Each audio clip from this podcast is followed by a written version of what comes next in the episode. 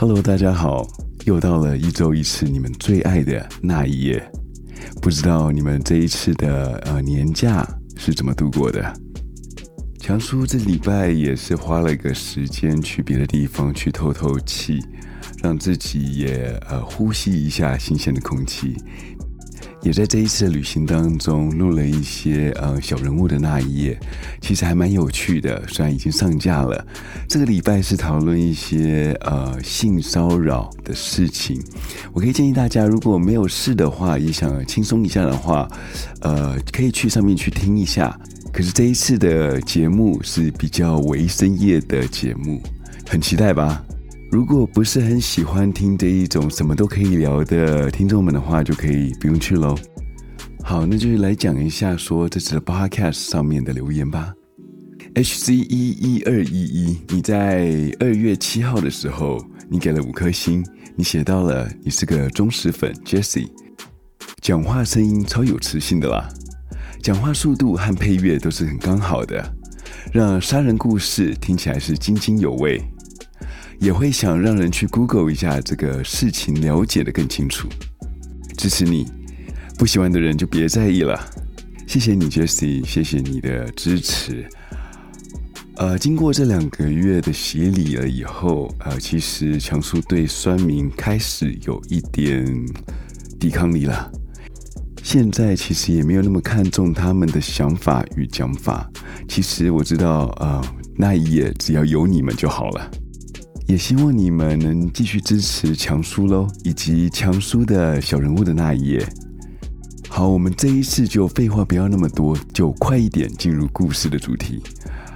哦，对了，我们从下个礼拜起，故事的时间将会有所改变，也会从原本二十分钟改变成我们三十到四十分钟，这样子可以一次把故事给讲完。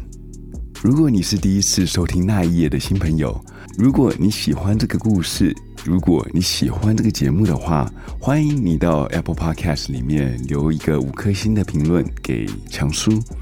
如果你们想要看一些案件里面的照片的话，或者一些证物的话，也欢迎你们到 Facebook 或者 Instagram 上面去搜寻那一页，可以找到那一页的粉丝团。这里面我们会定期的会把一些照片都上传到上面。那现在我们就开始进入今晚的故事吧。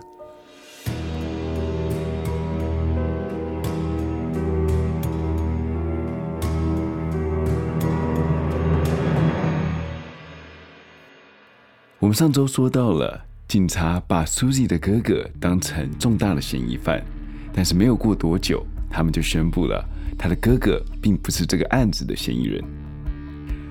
接下来就是前男友们。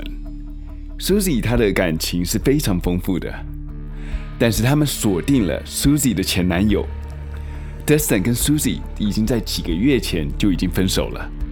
这个 Dustin 的黑历史也是非常的丰富，他有挖过别人的墓。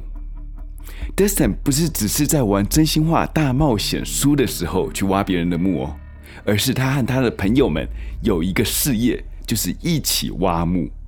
把死人身上值钱的东西都给挖走，包括了手表、项链，甚至是金牙。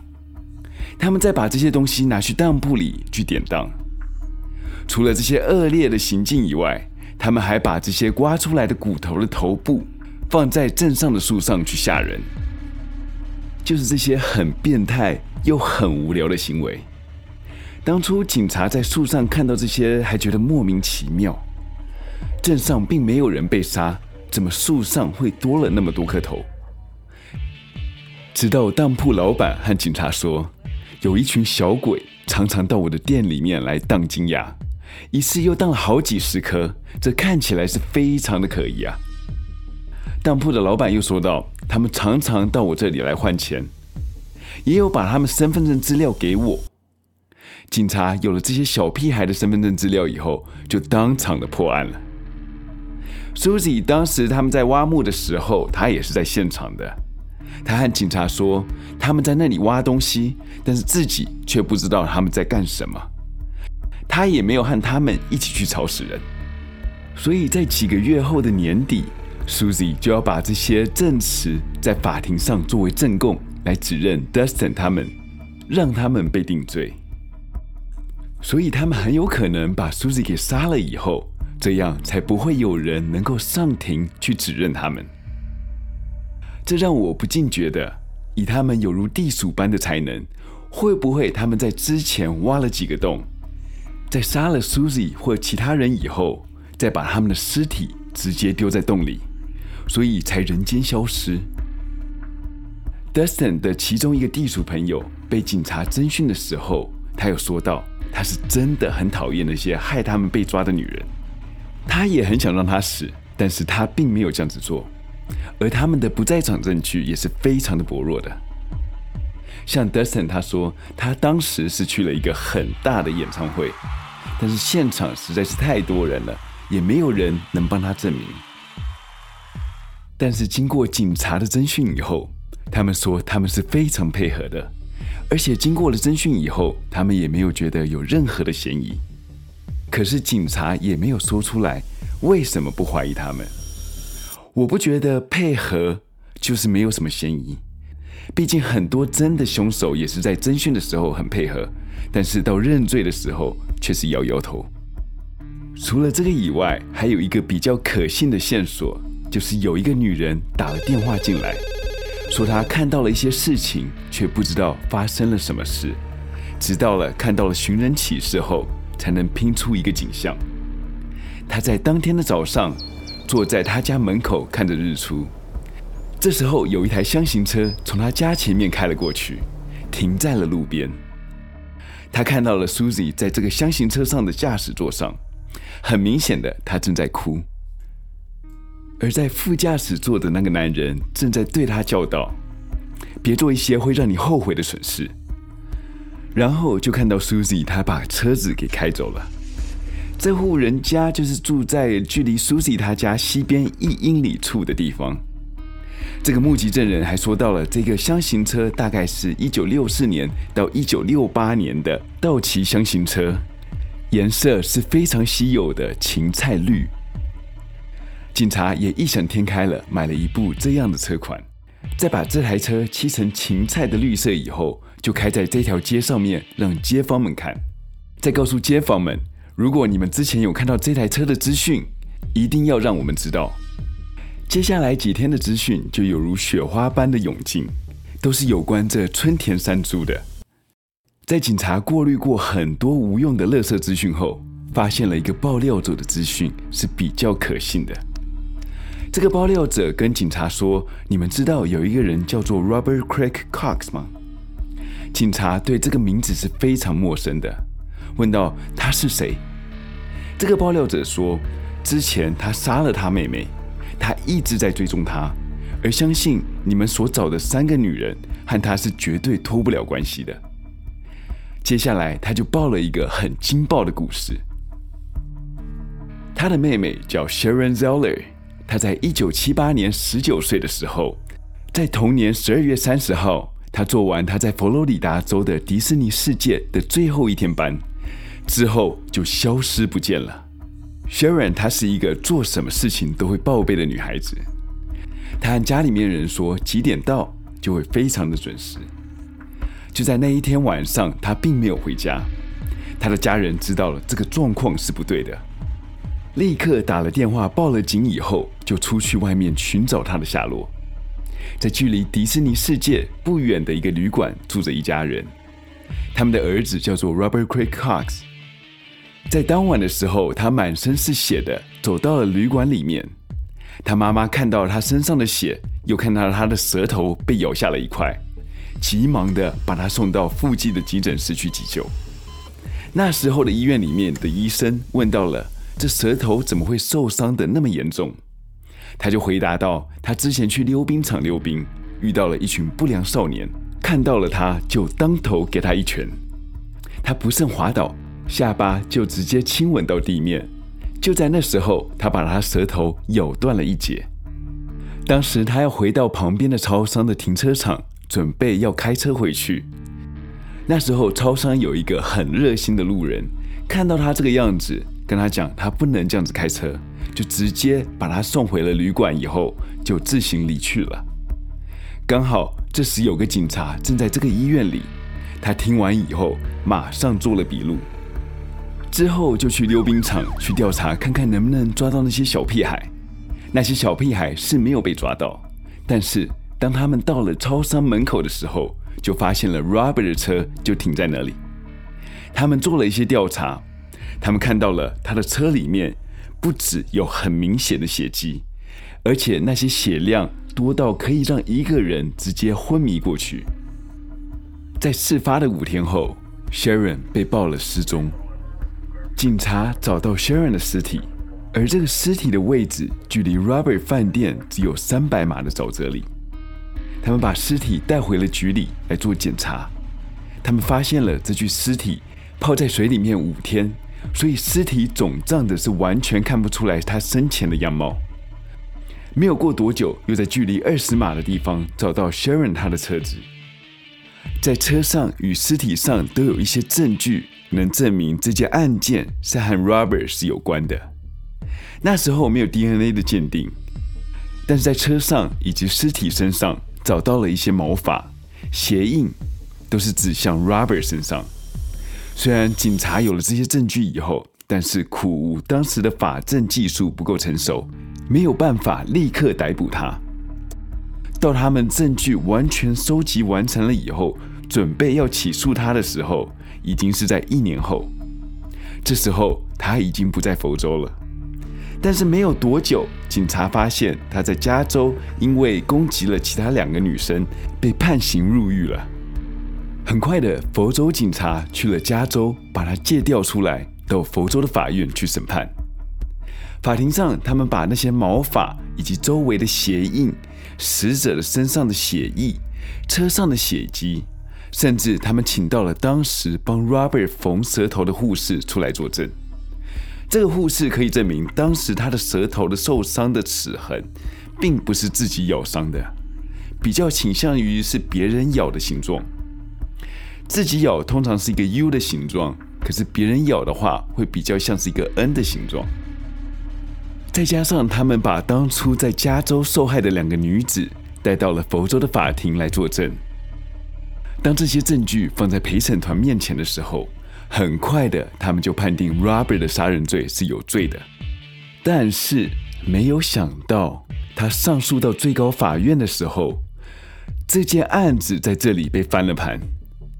法官觉得说，这些证据都是一些间接的证据。没有办法直接证明都是 Robert 所为的，所以就判定他被无罪释放。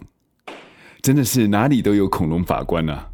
那么多人证物证都放在了面前，还可以视而不见的说他是无罪。既然佛州的法院认定他是无罪以后，他就被遣返回加州，继续蹲完他之前所犯的罪。因为当初他是攻击这两个女生，被判了伤害罪。所以很快的就被放了出来。你们猜猜看，当他被释放出来了以后，他是去哪里？没有错，就是密苏里的春田镇。所以他在春田镇待了一阵子，刚好他在春田镇的这一段时间，也是这春田山猪失踪的时段。而且很巧的是，Stacy 跟 Susie 他们的年纪都是十八到十九岁。和之前 Sharon 十九岁也是同样的。再来，他们的名字都是 S 开头，而且之前在加州所犯的罪，他们犯罪手法有记录到。当初两个受害女子也是坐在一部厢型车上面，一个女孩子开着车，他就坐在驾驶座旁边。他们被带到距离他家九英里外的地方。在那里被伤害的，所以对我来说，他的犯罪特征与一些习惯都是很雷同的，完全符合这件失踪案的嫌疑犯。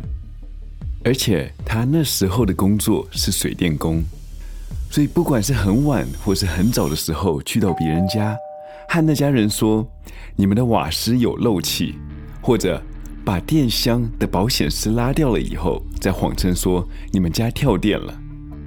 这样就很容易进到别人家里面来犯案，更何况当初 Susie 才刚搬来这里没有多久，而且这个房子又是用租的，他表明了水电工，他们更不会怀疑的。可能会以为说是房东长期配合的水电工。Susie 看到了穿着水电工服饰的他，应该不疑有他，就会让他进到屋里面。但是更惊人的是，他在水电工这份工作之前，他是和 Stacy 他爸爸工作了。Stacy 他爸爸是卖车的业务，Robert 是和他在同一家车商里面做事。Robert 他是负责修理以及维护汽车的工作。Stacy 一家人常常会去车厂去找他的爸爸，所以很有可能 Robert 在那个车场里面见过了 Stacy。而 Stacy 也是一个长得很漂亮的小姑娘。如果你们有兴趣的话，可以到 Instagram 或者是 Facebook 上面去搜寻那一页，就可以找到这些相关的照片。所以很有可能 Stacy 才是 Robert 的原本目标，而 Susie 跟 Shirley 是他买一送二的赠品。警察找到了 Robert 来问话，他说当天他有不在场的证据。当天晚上他去打了保龄球的比赛，第二天早上一大早他就和他的女朋友一起去了教堂。警察觉得他的态度是很配合的，而且他的女朋友证明了他第二天有和他一起去教堂，所以很快的就消失在警察的雷达上面。接下来能用的资料是越来越少，这个案子进入到了冷案的阶段，几乎一点进展都没有。直到了几年后的一天，Robert 这个坏东西因为抢劫被捕入狱了。警察趁这个时候，又去询问了 Robert 周边的人，看看他们有没有想起什么事情，或者更改他们自己的口供。这是在办案的时候常会使用的技巧，尤其是如果嫌疑犯因为别的事情入了狱，他们就会去找机会再去问当时的证人。可能当时的证人是因为嫌犯的威胁利诱，并不敢讲出实情。但是当他进入监狱了以后，恐吓与压力突然剧减，很多当事人或者是证人就会改变他们当初的想法。警察找到当时为他作证的前女友，这时候他们两个已经不在一起了。他承认当初他骗了警察，是因为 Robert 在警察来之前就和他说：“你要帮我骗他们。”说那天早上有一起去教堂。当时的他并不知道为什么 Robert 要自己说谎，只是想说他可能是偷了一些东西，才需要有人帮他欺骗。而且那时候他常常被 Robert 家暴，如果不骗他的话，很有可能再次被他殴打。但是他完全不知道那山猪的事情。警察戳破了他的不在场证据，他们去到了德州监狱，找到了 Robert，和他说。我们已经破解你的谎言，但是狡猾的 Robert，他这时候并不承认，也并不否认。他给了警察一些有用的证词，但是混进了一堆谎言，让警察常常觉得说，好像接近到了真相的时候，真相又离他们远去。就是这样，让警察没有办法定罪于他。过了几年，有电视的节目来采访他。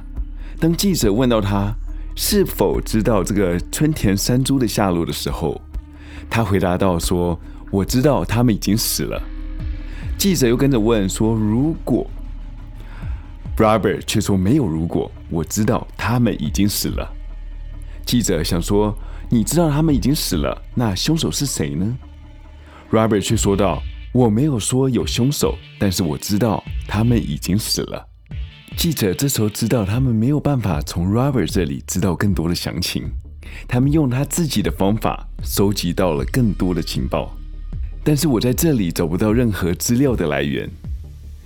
他听到很多人有和他说过一个消息，是在某处的地方有一块地，他们都希望这个记者去那里做一些调查。这个消息是说，在某一个医院的南方停车场那里。春田山猪就是被埋在那里，所以这个记者找到了有地址扫描仪器的人来这里。这个地址扫描仪器并不是可以看到地底下有什么东西，而是用声波往地上打下去，再传上来到仪器上，来测量这个土地下面是不是土，还是除了土以外的物质。很奇怪的是，他们在某块地区测出来的下面是有物件的，在机器的图像上面看起来像是三具成人的骨骸并排在一起。他们和医院要求了说开挖的请求，本来医院对这个开挖的请求是 OK 的。但是他们要求说，一定要有警察的认同和陪同，而警察知道了这个事情以后，他们觉得说你的消息来源是不明确的，而且这个机器上面看下去只是知道地下是有东西的，但是并不能证明这一定是人骨，不能因为这样看到黑影就开挖，所以就否决掉他的请求。还有人说，当春田山猪这个案子发生的时候，这一区是在建设当中，所以所有的地都还没有被填平，所以很有可能把人杀了以后丢在这里的。但是这些都是大家猜测而已，并没有办法说明是真的，除非有办法找出那三具尸体，才有机会证明 Robert 他是有罪的。虽然这个案子已经过了三十年，依然没有破。但是我觉得很大的可能是 Robert 所为的，不知道聪明的你是怎么觉得的呢？